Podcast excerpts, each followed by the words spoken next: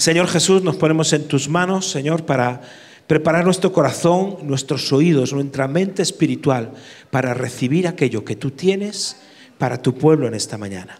Usa segundo como un instrumento en tus manos. Señor, que no sea Él, seas tú a través de Él. En el nombre de Jesús. Amén. Amén. Gracias Marcos, gracias Ana, gracias Iglesia de Lugo, gracias a los enmascarillados. Estoy intentando interpretar quiénes sois. Voy por el décimo, me faltan 90 o 100 más. Tener paciencia, son tiempos muy extraños, muy extraños. Y, bueno, eh, tranquilos porque aunque a veces me paso de largo, Pipe, no me mires con esa cara, ¿eh? Eh, hoy ya me he aprendido a ceñir a los 35 40 minutos. Y sobre todo sabiendo que estáis con mascarilla, yo no, y también sabéis que hay unas, unas puertas y unas ventanas que se abren y crean un, un, ambiente gélido, y sobre todo en estos días. De hecho, le dije a Marcos, no voy a Lugo porque viene la gran nevada. Y no hay ni, desde Ferrol no hemos visto nada. Pero la prensa, mira que nos invadió. Así que estamos aquí, gracias a Dios. Y como digo, vamos al, grano. Sin preámbulos, sin ilustraciones, vamos ya. Quiero comentar eh, o compartir algo acerca de un texto hiperconocido, eh, un texto de esos de la Biblia, perdonar la comparación, es horrorosa, pero lo digo. Sabéis que al cerdo, ¿verdad? En Galicia se le come todo, ¿verdad? Todo se le aprovecha, hasta el rabo y las orejas, todo se le comemos. ¿no? Bueno, este es un texto del que se sacan muchas predicaciones. Y esta no será, por supuesto, la mejor, pero tampoco la peor, espero, espero. Así que vamos con la pesca milagrosa. ¿eh? Y vamos al capítulo 5 del Evangelio de Lucas y vamos hasta los 11 primeros versos que dicen... Aconteció que estando Jesús junto al lago de Genesaret, el gentío se agolpaba sobre él para oír la palabra de Dios. Y vio dos barcas que estaban cerca de la orilla del lago, y los pescadores, habiendo descendido de ellas, lavaban sus redes. Y entrando en una de aquellas barcas, la cual era de Simón, le rogó que la apartase de tierra un poco, y sentándose enseñaba desde la barca a la multitud. Cuando terminó de hablar, dijo a Simón, boga mar adentro y echa, echad vuestras redes para pescar. Respondiendo Simón le dijo, Maestro, toda la noche hemos estado trabajando y nada hemos pescado, mas en tu palabra echaré la red. Y habiéndolo hecho, encerraron gran cantidad de peces y su red se rompía. Entonces hicieron señas a los compañeros que estaban en la otra barca para que viniesen a ayudarles, y vinieron y llenaron ambas barcas de tal manera que se hundían. Viendo esto, Simón Pedro cayó de rodillas ante Jesús, diciendo, Apártate de mí, Señor, porque soy hombre pecador porque por la pesca que habían hecho el temor se había apoderado de él y de todos los que estaban con él, y asimismo de Jacobo y Juan, hijos de Zebedeo, que eran compañeros de Simón. Pero Jesús dijo a Simón, no temas, desde ahora serás pescador de hombres, y cuando trajeron a tierra las barcas, dejándolo todo, dice que le siguieron. Eh, bien, hermanos, quiero comenzar como suelo terminar, y es dando algo profético sobre este pasaje.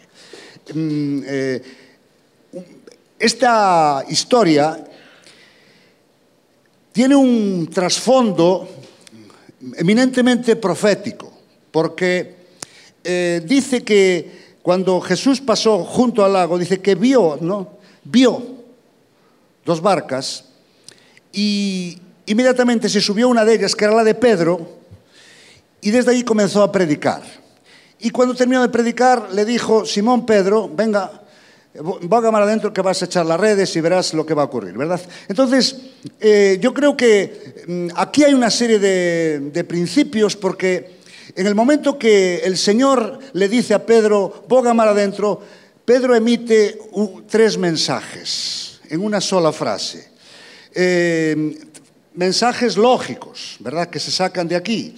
Em, Respondiendo Simón le dijo, toda la noche hemos estado trabajando y nada hemos pescado. Tú sabes que trabajar y no producir es horroroso.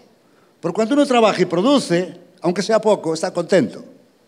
¿Sabes? Entonces, eh, aquí Pedro lo que le está diciendo a Pedro son tres cosas. Primero, nos hemos esforzado toda la noche. Esa palabra toda la noche pescando es una palabra que indica nos la hemos currado. ¿eh? Uso, uso el lenguaje de hoy. Hemos trabajado duro, sin parar. Número dos, segundo mensaje que te digo, estamos cansados. ¿Sí o no? Y número tres, como no hemos pescado nada, estamos desanimados.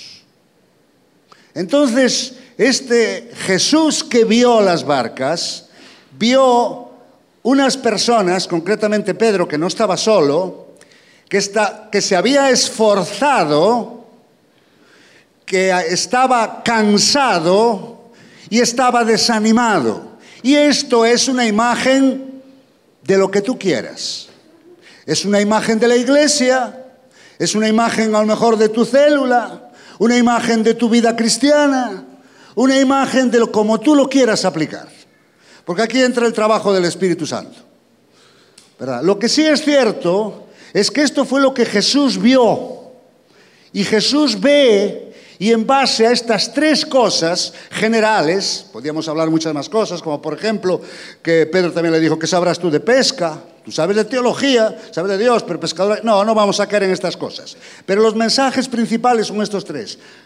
Nos lo trabajamos, estamos cansados y, por cierto, desanimados. Frustrados, desilusionados. Ponle el sinónimo que más te guste. Pero la Biblia, y aquí precisamente lo que vemos en el pasaje, vemos que Dios no actúa por capricho, no por capricho, ni porque se le ocurrió, ni porque le apetece, ni porque... No, Dios se mueve generalmente, aunque Dios es soberano y nos sorprende muchas veces, gloria a Dios por eso, ¿verdad? Pero yo no me puedo mover en la soberanía de Dios, porque no sé cómo funciona pero sí sé que funciona lo que funciona de Dios que dice que funciona. Perdona la redundancia. Es decir, Dios se mueve por principios. Primer principio. Fíjate, había tres cosas, lo voy a repetir. Esforzados, cansados y desanimados. Pero también, ¿verdad? Dios se mueve en base a tres principios, porque este milagro que ocurre aquí es un milagro que es como las, las vías del tren, ¿verdad? Van por unos raíles y esos raíles son los principios de Dios. Estos lo enseñan aquí, no estás descubriendo nada, ¿verdad? Es la realidad. Primer principio, Dios va a honrar su palabra. Y tú te dirás, como diríamos en Galicia, a ver si. Unas veces sí, otras veces a ver, ¿no? ¿Por qué? Porque nos damos cuenta que todos hemos obedecido, hemos respondido de alguna manera a la palabra de Dios, ¿verdad? Claro que sí. Y no ha pasado nada, pero pregúntale a Abraham también, porque este es un hecho en el que la palabra funciona instantáneamente. Pero el principio es el mismo. Abraham usó el mismo principio. Dios le dijo, vete de tu tierra y de tu parentela, que te va a dar una tierra que verás y pues hasta vas a tener un hijo, etcétera, etcétera, etcétera. Y Abraham se movió. Claro, le llevó 25 años. Y este le llevó 5 minutos. Pero el principio es el mismo, lo que varía es el reloj. ¿Sí o no? Varía el reloj. Entonces el principio, así será mi palabra que sale de mi boca. No volverá a mí vacía. No volverá vacía. Puede ser que sea instantáneamente, ocurre algunas veces. Por ejemplo, yo voy a buscar a Dios, necesito de Él y Dios se me manifiesta, instantáneo. Ocurre, pero otras veces te va a llevar 20 años. No te desanimes, no es siempre, no ocurre a todas horas, pero pasa. El principio es que Dios va a honrar su palabra siempre que te muevas en ella. Número dos, Dios va a honrar el esfuerzo. Esta palabra no es para vagos y maleantes, es para esforzados, gente que se le ocurra, gente que insiste, gente que trabaja. Toda la noche. Pudieron haberlo hecho en la, primera vigilia, pero no, toda la noche estuvieron trabajando, ¿verdad? Porque, como dice Hebreos 6:10, Dios no es injusto. Por olvidar.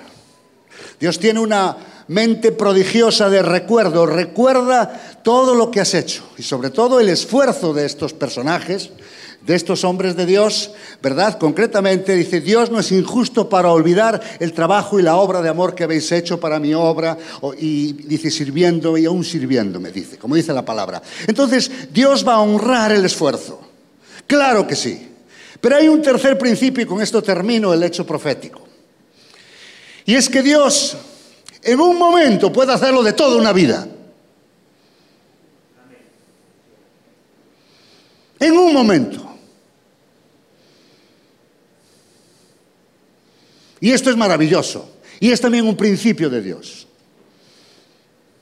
En un instante, toda una noche trabajando y de repente, en un momento, No sé si esto fueron cinco minutos, diez minutos, veinte minutos, un momento. Y es más, se excedieron las expectativas tanto que aún dice que las redes se rompían. Y aún dice que pidieron ayuda a otra barca y las dos barcas se hundían. Estaba mucho, mucho más allá de la expectativa que tenían de lo que iba a ocurrir. Así que este es otro principio divino y me imagino que estáis esperando el texto. Claro que sí. Isaías 66. Antes que estuviese de parto, fíjate qué cosa dice aquí, dio a luz. Como que antes de estar de parto dio a luz. ¿Ves? No hubo dolor, no hubo espera. Ocurrió en un momento. Y dice, antes que le viniesen dolores dio a luz un hijo. ¿Quién oyó cosa semejante? ¿Quién vio tal cosa? ¿Concebirá la tierra en un día? ¿Nacerá una nación de una vez? Fíjate, esto es algo que Dios puede hacer y yo me animo porque digo, espero que esto ocurra, que esto venga a mi vida, a mi casa, a mi familia, a mi iglesia y mi país. Yo lo espero con todo mi corazón, sinceramente. Claro que sí. Ocurrió en Pentecostés. ¿Qué fue Pentecostés? Sino el fruto de una larga noche de pasión de Jesucristo, en la que todos los discípulos estaban desanimados, cansados, y, el esfuerzo, evidentemente, de Jesucristo de subir al monte Calvario, a dar su vida por ti y por mí. Pentecostés fue el fruto, y de repente en un instante tres mil, y al día siguiente cinco mil, y después toda la ciudad y hasta los sacerdotes dice que obedecían a la fe. Fue el fruto de un esfuerzo, ¿verdad? Pero un fruto instantáneo. Y esto a mí me anima en Dios Claro que estas cosas, repito, tienen sus raíles. ¿Cuáles son los raíles? Esfuerzo, fíjate, cansancio y hasta desánimo. Porque no te olvides que Dios les pidió el último esfuerzo. Boga mar adentro significó el último, el último, pero fue un momento, ¿verdad? Por eso, esto profético nos apunta al hecho de que a Dios no le podemos medir. Dios no tiene límites, pero Dios tiene principios. Y si yo estoy en esos principios, desanimarse es cristiano, cansarse es cristiano y esforzarse también. Llenaron ambas barcas de tal manera que se hundían. Mm, ahora, quiero ir a otro lado del pasaje. Dejo lo profético, voy un poco a una, una enseñanza que, que me ha impactado estos días. Y tiene que ver con el hecho de que, sabéis que este pasaje no solo lo relata Lucas, sino que lo relata también Mateo y Marcos. Pero si tú mm, ves eh, Mateo y Marcos cómo los trata, son tan someros, son tan inmediatos, que para no repetirte, le dice más o menos, iba Jesús al lado del lago de Nazaret, vio a unos pescadores y le dijo, venid, seguidme, y fueron, dejaron las redes y fueron en pos de él. Dicen así los dos pasajes. Y en, un versículo dice lo que este dice en once. Y claro, mm, ¿qué ocurre aquí? Aquí ocurre algo muy, muy importante y es que Mateo y Marcos no ven lo que ocurrió aquí dentro de la barca, lo ven desde fuera. Es decir, lo ven como alguien que pasaba y lo vio, digamos, vio a Jesús hablando con los discípulos como debió haber sido, ¿verdad? Pero ese era el final de una historia que acabamos de leer ahora. Y Lucas, que es un gran escritor porque dice que lo investigó todo, dice en el capítulo 1, en el versículo 3, dice, me ha parecido también a mí, después de haber investigado con diligencia todas las cosas, inclusive la pesca milagrosa, desde su, origen, desde su origen lo investigó con diligencia todas las cosas. Es decir, que Lucas lo que oyó de otros, pues sí, a Pedro y a Andrés y a Jacobo y a Juan, a los cuatro, ¿verdad? El círculo más íntimo de Jesús, iba Jesús, no, no, no, no, yo esto quiero investigarlo un poco más. No me acabo de creer que fuera así, pudo haber sido. Y hay una historia que es la que acabo de contar. Entonces, eh, repito, dándole vueltas al tema, yo aquí descubro otra, otra verdad aquí implícita. Y ya me voy al final del capítulo, ya no me paro tanto en el hecho de la multiplicación y el milagro, sino en el hecho que llega un momento que dice que Simón Pedro cae de rodillas ante Jesús y dice una serie de cosas, y la Biblia también dice una serie de cosas, que, que nos hablan de que este fue el momento en el que tanto Pedro como Andrés, su hermano, como Jacobo y Juan decidieron seguir a Jesús. Fue este el momento. ¿Estáis de acuerdo conmigo? Porque dice, cuando trajeron a tierra las barcas, dejándolo todo, le siguieron. Y así lo dice Mateo y Marcos también, que fue este momento donde él los reclutó como discípulos. ¿Sí o no? ¿Sí o no? El que toma su cruz y se niega a sí mismo, ese, y me sigue, ese es mi discípulo. Está claro. Seguir a Cristo es una de las características del discipulado, seguir a Cristo. Bueno, ¿a dónde va este segundo con esta historia? Mira, el tema es el siguiente, que entonces yo me digo, ¿y antes qué era Pedro y, y, y los demás? Pescadores ya. Pues fíjate en el versículo 38 del capítulo anterior. Jesús sana a la suegra de Pedro. O sea que Pedro ya le conocía antes de esto. Esto era una etapa anterior de Pedro. ¿Qué etapa era esta? El capítulo 4, que es donde empieza con las tentaciones de Jesús y Jesús en Nazaret, y aquí ya se ve que empieza a sanar a un hombre con espíritu inmundo, Jesús sana a la suegra de Pedro, dice que entra en la casa de Pedro, de Simón concretamente, dice que tenía a la suegra una fiebre y, y que algunos hacen chiste diciendo que por eso le negó, por haberle sanado a la suegra. No tiene mucha gracia, pero en fin, es cierto que le sanó a la suegra. Y dice que al ponerse el sol, todos los que tenían enfermos, de diversas enfermedades los traían a él y poniendo las manos sobre cada uno de ellos los sanaba. Es decir, que esto lo estaba viviendo, esto lo vivió Pedro. Las sanidades, la liberación de demonios, incluso el hecho de la sanidad de su suegra. Eso lo vivió Pedro. ¿Pero qué era Pedro aquí? ¿Alguien se atreve a poner un nombre? Un simpatizante, un admirador. Qué silencio, me dais miedo. Era algo así porque se ve que seguir a Cristo fue en el Lucas 5:11. Antes Pedro es lo que todos fuimos en algún momento. Todos. Bueno, simpatizantes y quizás hasta convertidos. No vamos a hablar un poco ahora profundamente qué significa esto, pero éramos, andábamos en la onda porque de hecho, eh, si no eres de alguna manera, estás cercano al Señor, difícilmente le vas a meter en tu casa a que sane a tu, a tu parienta, ¿verdad? Lo que se ve que había una relación, pero se ve que aquí hubo un apuntalamiento, una afirmación de discípulo. Y entonces a mí esto me dice, ¿y qué pasó aquí? Pues yo veo que aquí hubo siete cambios. Tranquilos que no voy a hablar de los siete. Al menos algunos los voy a pasar y algunos me, voy a quedar un poquito más. Porque lo primero dice que cayó de rodillas y es que hubo un cambio de postura. voy a hablar de siete cambios y le voy a poner un nombre a cada uno. El primero cambio de postura en el sentido de que vemos a un hombre que cae de rodillas y todos sabemos lo que son las rodillas. ¿Qué son las rodillas? Bueno, lo que está, sí, entre el muslo y la tibia y el peroné, ¿no? Las rodillas es el símbolo, la esencia de lo que es un cristiano, la oración, es una realidad. Un, discípulo comienza por eso, por orar. Un discípulo que no ora no está el discípulo. Como sé que es una cosa que os enseñan, no voy a, ¿verdad?, a reincidir demasiado, pero hay un cambio de postura. Cuando una persona entra en el mundo del discipulado, y aquí vemos la entrada de Pedro, cambia su postura. Y una oración, ¿verdad? ¿Qué tipo de oración? Una oración intensa, apasionada y sincera, es lo que vemos en Pedro. Un hombre que se derrama. No una oración ritual, litúrgica. Lo que vemos a un Pedro ya aquí que empieza a ver, su, este hombre va en serio, realmente se quebranta.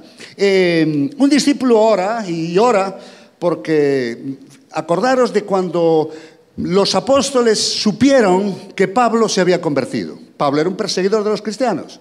Entonces dice que Dios le habla a Ananías y le dice esto, porque Ananías decía, ¿cómo a Pablo? No, que va, eh, ni loco, no me lo creo, es un farsante, nos quiere engatusar para cazarnos a todos. Es lo que pensó. Le dice el Señor, levántate y ve a la calle que se llama a derecha, busca en, esa, a, en la casa de Judas a uno llamado Saulo de Tarso, porque aquí él ora. Esa es la, señal inefable. Ora. En segundo lugar, eh, hay un cambio del nombre de Dios. ¿Qué pasa?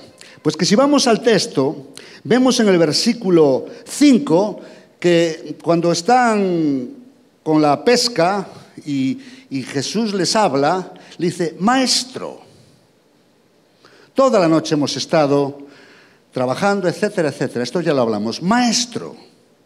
Pero ahora que cae a los pies de Jesús, Señor. Parece una cosa sin importancia, tiene muchísima importancia. Porque una cosa es Jesús como maestro, que sin duda lo es, de hecho muchos estáis hoy aquí, es más todos, porque nos encanta la enseñanza de la palabra. Es maravilloso aprender de Dios. Yo cuanto más leo la Biblia, más me enamoro de ella y más saco cosas que me enriquecen. Está clarísimo. Pero un maestro no es lo que Dios quiere de ti meramente. Porque maestros hay muchos. Acuérdate del joven rico, maestro, maestro bueno. Y Jesús lo rechazó, dijo, no me llames bueno, bueno solo es Dios. ¿Y qué pasa? No era, él no era, no era Dios, no era bueno, pero como le reconoció como maestro, que es, llamémosle, un título demasiado bajo de nivel para reconocer lo que es Jesucristo, él no se quiso dar a conocer. Porque lo que estaba buscando era más enseñanza que le diera la razón, lo que fuese.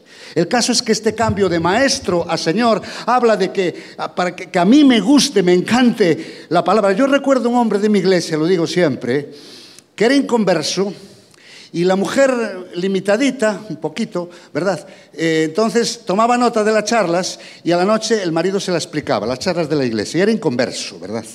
Es decir, que la palabra tiene poder hasta para que los inconversos y para que todo el mundo ¿verdad? pueda utilizarla porque es algo que nos enriquece tanto, pero no nos podemos quedar ahí. Yo no sigo a Cristo porque me encanta la palabra y porque la palabra de Dios es, es perfecta, convierte al alma y sana y liberta. No, no, Dios quiere ser el Señor. Dios quiere ser el Señor de mi vida. Por eso en el discipulado ya no es Jesús un mero maestro, sino que es el Señor que si confesares con tu boca que Jesús es el Señor, ya en la conversión, yo recuerdo mi conversión, un 24 de julio, pero recuerdo cuando hice a Cristo Señor, un 30 de abril. Y, a las dos eh, fechas las tuve anotadas en mi mesa de estudio cuando estudiaba. Y no es lo mismo. Evidentemente una precede a la otra y una es necesaria. Pero tú puedes ser un simpatizante, pero puede ser que no seas un discípulo, es una realidad. Yo en mi vida pasó, no te preocupes. Pero Dios quiere el discipulado. En tercer lugar, por eso hablamos de que el cambio de nombre indica un cambio también de posición y de compromiso. En tercer lugar, esto es una cosa muy anecdótica, que fíjate que le he seguido el nombre ahora a Simón, a Pedro, y, ya desde el, desde el capítulo anterior, donde, repito, vemos que dice, os lo leo yo, no hace falta que lo veáis, aunque está en la página de al lado, dice, entonces Jesús se levantó, salió de la sinagoga y entró en casa de Simón, Simón, la suegra de Simón, Simón otra vez, van dos veces, ¿verdad? Y seguimos adelante y vamos a ver que de nuevo ya en el capítulo 5 vamos a ver de nuevo entrando en una de aquellas barcas, la cual era de Simón, Simón tres veces, ¿verdad? Le rogó que la apartase de tierra y dijo a Simón, cuatro, versículo 4. Y versículo 5 respondió a Simón. Como veis aquí había un personaje llamado Simón. Pero en el momento que cae a los pies de Cristo, Dice el Espíritu Santo, que está relatando el libro, ¿verdad? Lo que dice, dice, viendo esto Simón Pedro. Aquí hay un, de repente como que tiene un apellido. ¿Qué es Simón y qué es Pedro? Bueno, Simón es el destino que te dio tu padre. Es el nombre que le puso su padre. Pedro es el nombre que te dio Dios. Es el destino divino. Yo lo que saco de aquí y lo que interpreto, ¿verdad? Es que a veces hablamos del propósito de Dios con demasiada ligereza. O sea, el propósito de Dios, lo que Dios quiere para tu vida, ese nombre nuevo que Dios nos ha dado y que todos nosotros tenemos escrito en algún lugar que probablemente nunca lo sepas, pero hay un nuevo nombre para tu vida. Acuérdate, ¿quién dice la gente que soy yo? Unos Elías, otros Juan el Bautista que resucitó, pero vosotros quién decís que soy? Tú eres el Mesías, el Hijo del Dios viviente. Bienaventurado eres Simón, hijo de Jonás, fíjate. Pero a ti te digo que tú eres Pedro. Es decir, tu padre te puso un nombre, yo te pongo otro. Tu padre quería un destino, yo tengo un destino para ti, muy diferente y por cierto, un destino glorioso. Por eso Simón Pedro nos habla de un proceso, ni Simón ni Pedro, Simón Pedro. Y es más, dentro de un poco vuelva a llamarle Simón, pero ya va desapareciendo hasta que finalmente en la escritura ya no es ni Simón ni Simón Pedro, es Pedro. Y esto es un poco la vida cristiana. El discipulado es un proceso, como Simón Pedro.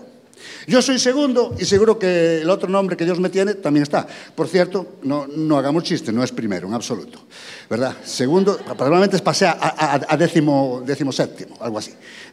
Pero todos tenemos un destino dado por Dios. Un destino en el cual evidentemente yo lo digo fríamente y ampliamente y con autoridad, que ese destino es la razón por la cual tú existes. Sí, sí, sí, es la razón por la cual tú existes. Por eso el discípulo, no el simpatizante, entra en ese proceso de llegar a alcanzar, recibir, tener y disfrutar el destino de Dios. Dios quiere de ti un Pedro, no meramente un Simón. Y ahora probablemente eres un Simón Pedro. Pero algún día, si tú haces lo que estamos hablando, ¿verdad? Y lo que te se enseña aquí, que yo evidentemente no puedo saltarme lo que aquí se hace, que es mucho más de lo que yo hago, por supuesto, porque es, vuestro pastorado, vuestra iglesia, y aquí se juega mucho vuestro destino. Sin duda que tendrás ese destino, porque hay un destino, ¿verdad?, que está en el discípulo no está en el simpatizante. Por eso yo digo que a veces digo, no, el propósito de Dios, cuidado, el propósito de Dios es algo que evidentemente viene dentro del canal del discípulo. Eh, entonces hemos hablado del cambio de destino. En cuarto lugar, veo que un Pedro que se quebranta, apártate de mí, que soy hombre pecador. Y hay un cambio de actitud frente al pecado. Un cambio de actitud. Es decir, que el pecado ya no es lo que hace todo el mundo, que Dios lo perdona todo a veces sabemos que Dios lo perdona todo, pero el pecado es el pecado, porque ese pecado llevó a Jesucristo a morir como murió, en una cruz. El pecado es la causa número uno que envió a Cristo aquel lugar terrible. Por lo tanto, el discípulo debe tener un concepto y, ¿verdad?, una actitud correcta frente al pecado. Hay que repelerlo, reprenderlo, odiarlo desecharlo de la vida. No es ni será nunca bueno, sea el pecado que sea, ¿verdad? Pero eh, es anecdótico porque dice aquí que concretamente, y, y la palabra es muy fuerte, dice, porque por la pesca que habían hecho, cuando explica que se había caído, tirado al suelo, arrodillado, dice, el temor se había apoderado de él. Y es que el temor de Dios es una de las cosas que más se está perdiendo en el mundo y hasta en la iglesia, desgraciadamente. Escuchaba una estadística alguien decía últimamente que ya en Estados Unidos la gente comprometida va un día al mes a la iglesia. Yo me quedé sorprendido. Me lo decía ayer Fernando, yo no sé. Un día al mes, ¿cómo? Bueno, muchas iglesias, evidentemente no serán todas. Porque si no hay temor de Dios, el pecado va a acampar a sus anchas en tu vida y en mi vida. Porque dice la Escritura, y, y siempre la palabra es la autoridad, dice, así que hermanos, puesto que tenemos tales promesas, dice segunda de Corintios 7.1, limpiémonos de toda contaminación de carne y espíritu, perfeccionando la santidad en el temor de Dios. Vamos a perfeccionar la santidad temiendo a Dios. Yo recuerdo una, anécdota que contaba un gitanito, creo que era gitanito, que, iba al culto y hasta cantaba en el coro y, no sé qué, pero al acabar salía del, salía del culto, se ponía la calle atrás, sacaba la cajetilla y se echaba el cigarrito y dice, ay, aquí que, aquí que nadie me ve, ¿no? Y entonces dice un día que estaba ahí todo contento, echando de repente dice, pero yo sí. Y miró para atrás y no había nadie. Y miró para arriba, no había nadie. No volvió a fumar en la vida. Cuando, si nosotros tenemos esta conciencia y esa conciencia, evidentemente, porque vivimos tiempos donde el pecado va, cada vez a ser más normal, más popular y más metido dentro de la propia iglesia. Por eso el discípulo debe tener una actitud radical frente al pecado. En quinto lugar, mmm, también sobre los últimos versos, el 10 concretamente, dice asimismo de Jacobo y Juan, hijos de Zebedeo, que eran compañeros de Simón, pero Jesús dijo a Simón, no temas, desde ahora serás pescador de hombres. Me llama mucho la atención, y esto no está aquí por casualidad, que fue en un contexto de pesca donde Jesús dice serás pescador de hombres. Y es que Jesús está hablando con una intencionalidad clara. Ahora que estamos pescando, ahora que están las redes, la barca, el mar, los pescados, todo por ahí, es un buen momento para explicarte algo fundamental.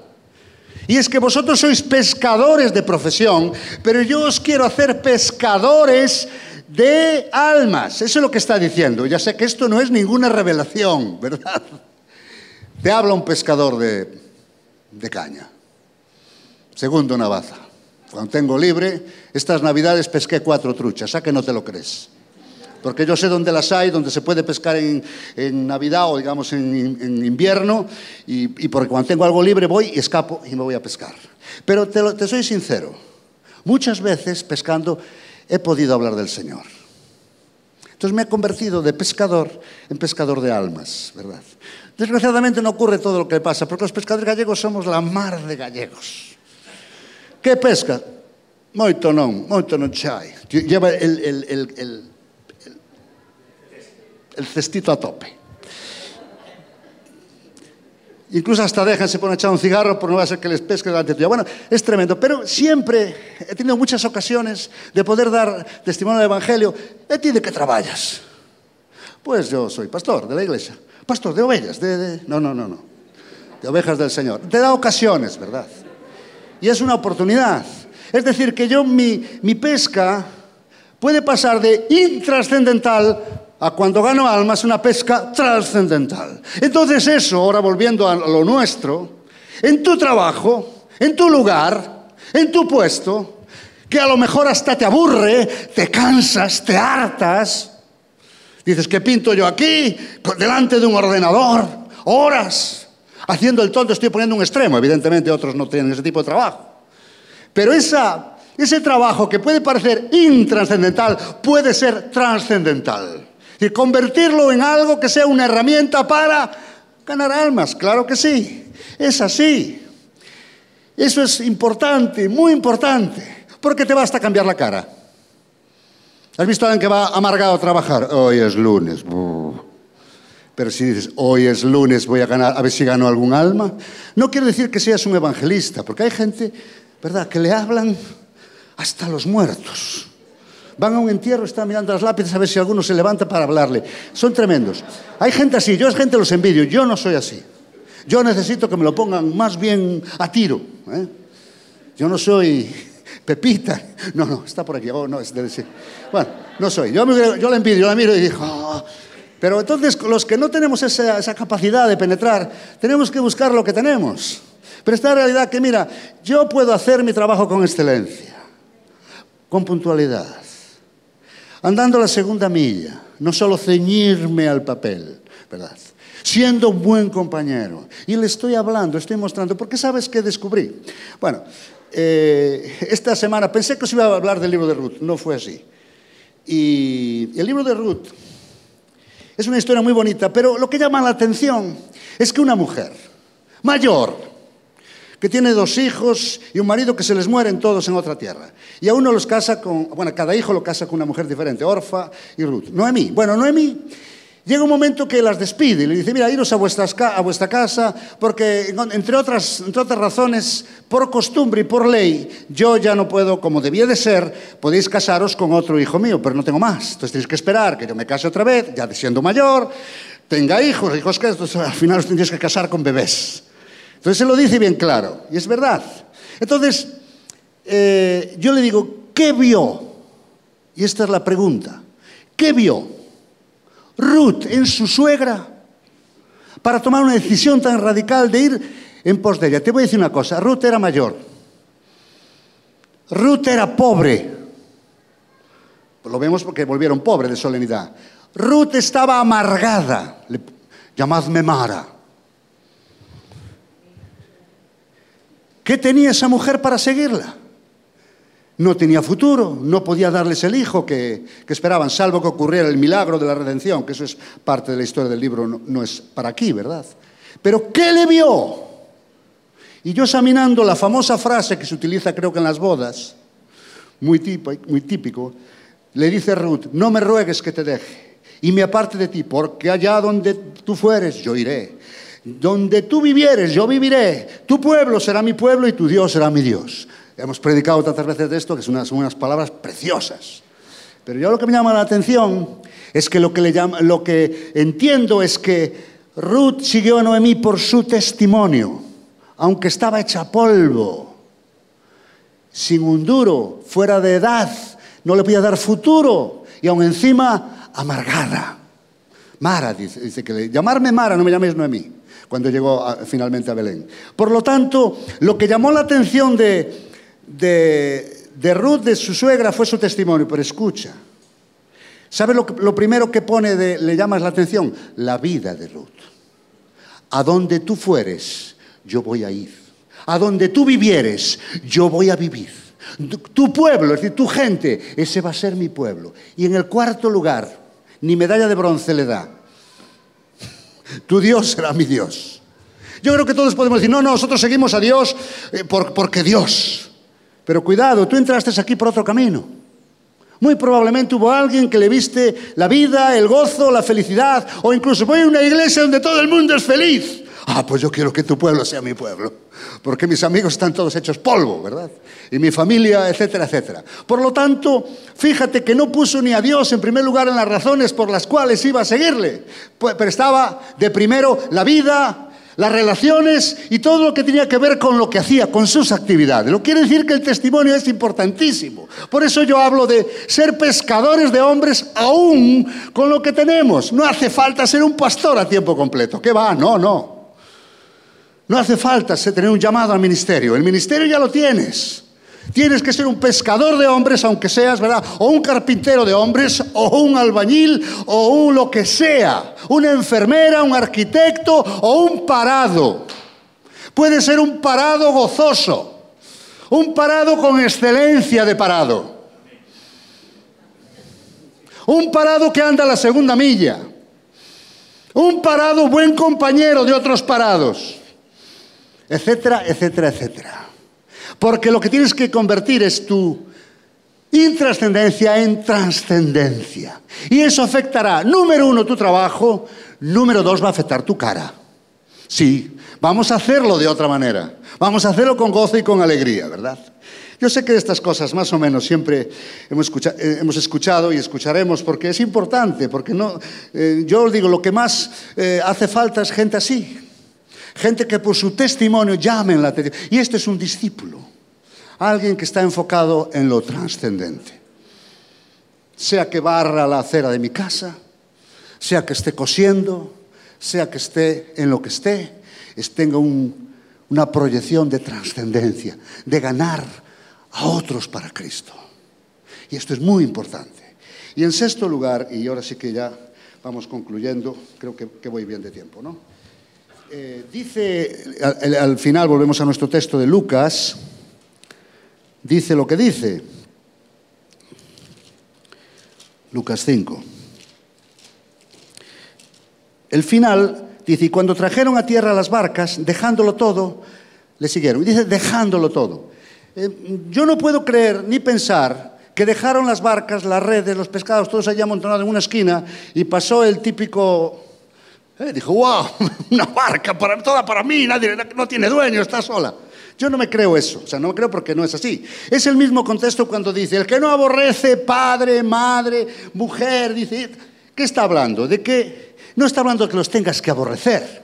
No estás hablando que los tengas que odiar, no, no, no. Está hablando de que no pueden ser tu prioridad ahora. Ahora la prioridad es otra. Ahora Jesucristo es mi prioridad, mi primera prioridad. Porque te voy a decir una cosa, si yo veo un problema en la iglesia, es que hay mucha gente que aquellas cosas legítimas, llámesele barca, llámesele redes, llámese pescados, o en versión de hoy, llámese familia, llámese trabajo, o llámese estudio, de repente todo eso ocupa el lugar de Dios. Y no te digo que no estudies, ni que no trabajes, ni que no te cases, ni que no tengas un buen curro. No, no, no, no digo eso. Digo que la prioridad ahora es otra. Y la prioridad de un discípulo es Dios y su palabra por encima de todo. Y parece que no, pero dejar todo significa dejarlo en segundo lugar, pero que Cristo sea el primero. Y dejar todo es dejarlo en un lugar en el cual Cristo siga siendo honrado y siga siendo el primero en todo. Y en último lugar, ya y con esto concluyo, me parece que he entrado en el tiempo, no solo hubo un cambio de prioridades, voy a repetirlo por si alguien se quedó por el camino. En primer lugar, hubo un cambio de postura, cambio del nombre de Dios, cambio de destino, cambio de actitud, cambio de propósito. Hablamos del cambio de prioridades. Y lo último es muy sencillo. Mm. Volvemos un poquito a visitar a la suegra de Pedro. Dice en el 38, Entonces Jesús se levantó y salió de la sinagoga y entró en casa de Simón. Como veis, tenía una casa. La suegra de Simón, como veis, tenía también de una casa, tenía una, una suegra. Sí, señor. Y ya en el capítulo 5 dice, en el versículo 3, dice, entrando en una de aquellas barcas, una de aquellas barcas, la cual era de, Simón. ¿Te das cuenta que aquí parece que el hombre, parece no, el hombre está, la casa de Simón, la suegra de Simón, la barca de Simón, todo era de Simón. ¿eh? Era el centro, era el jefe, el amo. Todo era de él. El discipulado es perderse entre la multitud. ¿Sabes cómo termina este capítulo o este párrafo? Y dejándole todo, le siguieron, ya iba con otros. Había perdido esa identidad propietaria, esa identidad personal, esa identidad que no hablo de perder la identidad, eso es muy bueno, tener identidad, claro que sí, pero, pero está hablando de que de repente ya Simón no es el objeto, ni el objetivo. Hay un cambio de enfoque. Ahora es la iglesia, porque ahora iba con otros. Ahora es los otros discípulos, mis hermanos en Cristo, otros que también le siguen. Ya no es mi casa, ni mi suegra, ni mi barca. Es la iglesia de Jesucristo. Es la casa de Dios. Es la obra de Dios. Son los hijos de Dios. Mi familia, mi pueblo, mi gente. Te he hablado de siete cambios. Los siete cambios de un discípulo, digamos, diferenciado de lo que es el ser un admirador o el ser un simpatizante. Yo quiero orar Voy a terminar este tiempo haciendo una oración para revisar un poquito nuestra vida y también en, dónde nos encontramos, ¿verdad? Probablemente todos pensamos que seguimos a Cristo, pero ha habido realmente un cambio de postura en relación al tiempo donde simpatizabas con Dios y ahora realmente le dedicas a la oración lo que hay que dedicarle. Tienes tu tiempo disciplinado con Él. Realmente Dios es Señor de tu vida. Aunque lo decimos, Señor, Señor, oramos, Señor, pedimos, Señor, pero ¿por qué me llamáis Señor y no hacéis lo que yo os digo? Ya sé que es el maestro, aleluya. Pero maestro también lo es Platón, Aristóteles y tantos otros maestros. Yo escucho a maestros de otras fes buenísimos, Dicen algunas tonterías, pero otras cosas son muy interesantes. Son maestros. Pero Cristo es una cosa de la que ningún maestro puede ser y es Señor. Ningún otro maestro, ni Confucio, ni Buda, ni Mahoma, ni Platón, ni Aristóteles. Cristo es el Señor. Es el Señor. Hay un cambio de destino también, en el cual podemos entrar. Simón sí,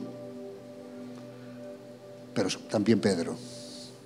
Luis sí, pero también lo que Dios diga. María sí, pero también ese nombre que Dios te puso. A lo mejor algunos ya lo conocen, porque Dios puede revelarlo. Yo no lo sé.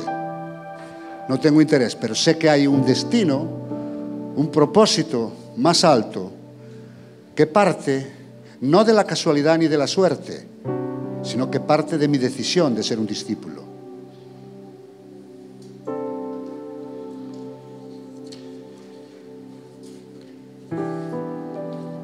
También un cambio de actitud frente al pecado en estos tiempos donde, como dice la Escritura, aún el amor de muchos se enfriará. Tiempos donde de ingratos, de infieles, tiempos de a todos los niveles. Realmente hoy el pecado es lo más popular en el mundo, te lo digo de verdad, lo más popular. Cambio de actitud, que nos gobierne el temor de Dios. un cambio de propósito, que tu vida sea para ganar almas, un pescador o una pescadora de hombres.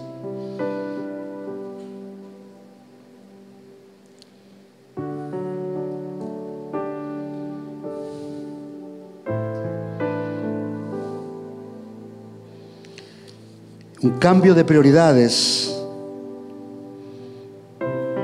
Porque yo sé que hay cosas legítimas en tu vida que tú amas con locura.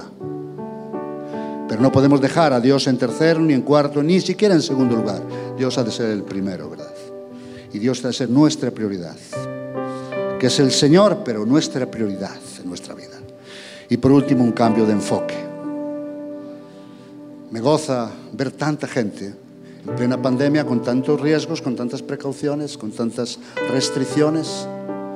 Me alegra ver tanta gente que vienen con sus hermanos, con los otros discípulos, aquí a seguir al Señor juntos, dejando su casa, algunos sus hijos, su comodidad de domingo a la mañana, día de descanso, para venir aquí a estar a los pies del Maestro. Aleluya. Eres importante, pero esto es importante. Esta es la casa del Padre. Es el lugar en el cual aprendemos, nos movemos, aún nuestros destinos son más y mejor reconocidos, porque donde más, Dios nos va a usar es probablemente en el contexto de la iglesia y la obra de la iglesia. Así es, así es y será siempre, ¿verdad? Pero esto es el lugar donde están los otros, los de las otras barcas, que han también cambiado de fase, por cierto. Han dejado la admiración, la simpatía. Hay una historia que me habéis oído muchas veces, los que me conocéis, los que no, la tenéis que oír ahora. La guerra de secesión americana llegó un hombre vestido de paisano a uno de estos generales. Dijo, mi general, que sepa que yo soy un gran admirador de usted. Daría mi vida por usted. Usted es una persona que me inspira muchísimo. Y del general, no le veo el uniforme, joven. ¿A qué, ¿En qué regimiento sirve usted? Ah, no, no, yo ninguno, yo no, estoy en ningún regimiento. Si usted me admira y usted dice que da su vida por mí, quiero que vaya inmediatamente y se apunte en un regimiento. Y se haga soldado, se ponga un uniforme y entonces creeré que realmente me admira como dice que me admira. Estos retazos de la historia coinciden con los intereses divinos, ¿verdad? De subir de nivel. Hay que subir de nivel, claro que sí. No te quedes como estás. Hay que ir a otro nivel de mayor compromiso, mayor oración, mayor servicio, mayor involucración en la iglesia, mayor involucración en la lucha contra el pecado, claro que sí. Empezar a tomar decisiones, por supuesto, tomar las prioridades. Claro que todos tenemos cosas legítimas, todos, yo también. Yo adoro a mis nietos, me pasaría toda la vida con ellos, pero no puede ser. Que me dejo guiar por ellos, no hago otra cosa en la vida. Me han vuelto a los 60 años, 66 cumplir, a tirarme al suelo, a revolcarme, jugar con ellos como cuando eran mis hijos pequeños, que pensé que no iba, lo hacen peor. Pero me doy cuenta que cuando está Dios hay que dejarlo. Cosas preciosas en la vida. Uno con su trabajo, sus negocios, sus estudios, su carrera, todo eso es fantástico y es legítimo. Pero no pueden ocupar el lugar del Señor. No pueden, ni deben. Padre, oramos en el nombre de Jesucristo, Señor. Nos dirigimos a ti en esta hora, Señor. Como Pedro, Señor, en aquella barca, donde reconoció quién era, lo que tenía, lo que podía y lo que creía, pero tú cambiaste todas sus expectativas, Señor. Queremos ser de tus discípulos. Queremos ser uno de ellos. Conocido o desconocido es igual como Pedro que al final se perdió en la multitud de los demás y comenzaron a seguirte. Claro que sí. Ayúdanos, Señor, a tener un compromiso auténtico y definitivo, no con lo que es legítimo, sino con lo que es eterno, Padre. No con lo que es temporal, sino con aquello que es para siempre y significa y redunda en la salvación de almas para esta ciudad, para nuestra vida, para nuestros, nuestros cercanos y familiares, Padre. Glorifícate, Señor Jesús. Que tú estés en el lugar que debes de estar, Señor. Que tú reines en el lugar que debes reinar, porque tú eres Señor y eres Rey, Señor. Nos postramos delante de ti, Señor, y venimos ante ti con el corazón dispuesto para decirte, enos aquí, Señor. Heme aquí, Señor, con mis debilidades, con mis incapacidades con mis impurezas y mis pecados, Señor, Porque tú dices, el que se acerca a mí, yo no le echo fuera, Señor. Nosotros venimos con esta intención, Señor. Yo te animo a que te acerques a Dios en esta hora. Si tú eres una persona que estaba en el campo de la admiración o de la simpatía, que hoy des un paso para ser un discípulo. Claro que sí. Tienes que cambiar de nivel. Nada de esto que hemos hablado hoy es imposible. Todo entra dentro del terreno de lo posible. Yo puedo comenzar, ¿verdad? A ser una persona que ora, una persona que se compromete, que sirve, una persona evidentemente que tiene un compromiso con la iglesia de Jesucristo y esto es una iglesia en la que se siga a Jesucristo, un lugar fantástico para tu crecimiento espiritual. Por eso te digo que si estás en ese campo, sea que llegaste por primera vez o sea que llevas una temporada, pero te has dado cuenta que no estás en ese nivel que es el nivel que Dios pide que dice, y hacer discípulos. Dios no nos pide hacer meramente creyentes ni mucho menos simpatizantes, aunque eso es un, un estadio, una etapa, pero hay que pasar a la siguiente, hay que pasar a la siguiente etapa y ser un discípulo y de los buenos. ¿Por qué no? ¿Por qué no? Todos seguimos a alguien, sea lo que sea sea una promoción laboral o una promoción quizás en el campo de la investigación, la enseñanza, la educación, lo que sea, la industria, todos buscamos. Pero Dios quiere promocionarte en Él, en su reino, para su gloria y para su honra, para que tú tengas y seas lo que Él ha previsto que fueras y seas hoy. En el nombre de Jesús. Amén.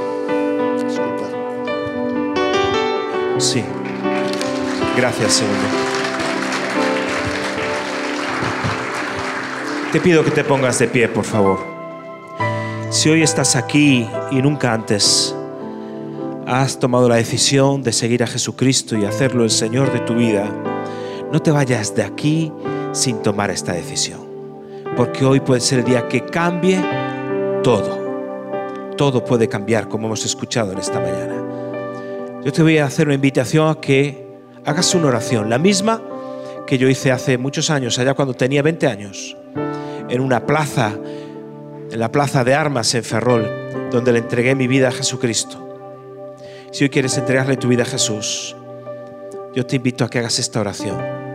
Levanta tu mano allí donde estás y haz esta oración conmigo. ¿Habrá alguien que quiera entregar su vida a Jesucristo en esta mañana?